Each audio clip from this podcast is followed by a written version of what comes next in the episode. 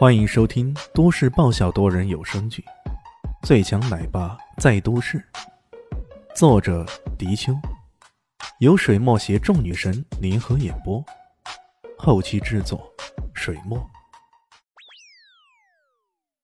第七百三十八集，比如说，一对新人从一楼搭乘观光电梯一直上来的，他们上来的时候，整个明珠市酒店仿佛都被点燃似的。一百层的楼层，那霓虹装点依次闪烁着的光芒，同时天空中的烟花不断的爆燃起来。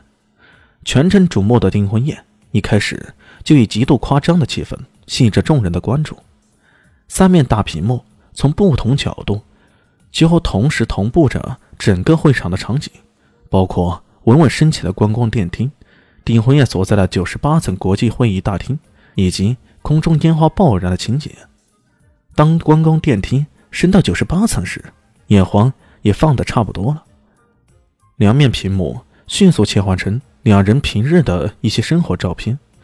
不过，有人细心留意到，会发现其实两人一起生活的照片并不太多，更多的是肖令一些明星照片，他在各大影视剧中的一些镜头。当然了，光是这个也足够吸引人的眼球了。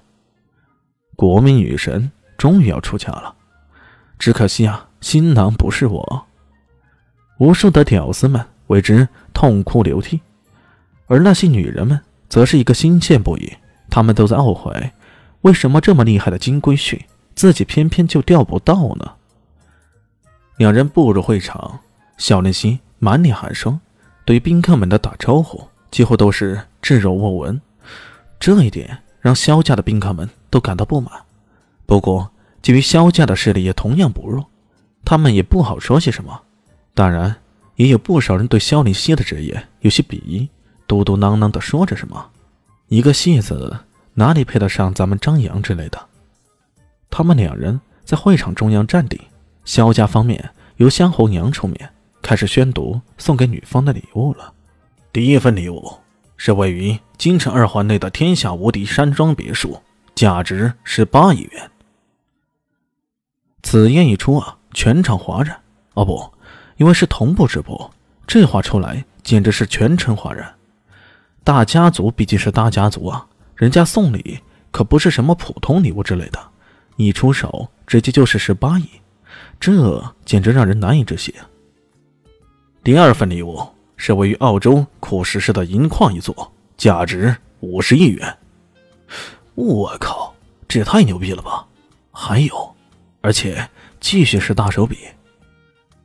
第三份礼物是，萧红阳享受着这种全场瞩目、备受关注的感觉，耳边各种议论纷纷，各种骚动，在他听来简直是最动听的声音。我萧家一出手，这明珠市还有谁能比呢？不过，哎，好像有些不对呀。萧红阳突然感觉到有一丝丝不妙，抬起头来。却看见不少人看着他，一副古怪至极的神情。呃，干嘛了？哥帅气也不必如此啊。顺着众人的鼓噪，他将目光投上前去，看着宴会厅上的大屏幕，顿时傻眼了。他看到了什么呢？哦不，不可能！大屏幕上不知什么时候换了个片子，上面播放的。已经不再是肖林熙的美照，而竟然是一段小视频。视频拍摄的是一辆晃动的货车，看得出来这是近距离拍摄的。货车上装载着无数头大肥猪，这些又臭又脏的大肥猪中间坐着三个男人。这三个男人，其中两个打了马赛克，看不清原来的样子，而没打码那个看得清清楚楚，分明就是萧红阳。萧红娘看到这一情形，顿时气得浑身打颤。镜头中的她异常狼狈，一个颠簸，那满是猪粪的肥猪直接就撞了过来，臭烘烘的各种感觉，隔着镜头都能让人感觉到恶心。而偏偏这些镜头还有特写，直接让他身上落满了猪粪的样子呈现在众人的面前呢。这这这这这，这到底是怎么回事？萧红娘的父亲。肖志祥看到这一情形啊，气得差点要发疯了。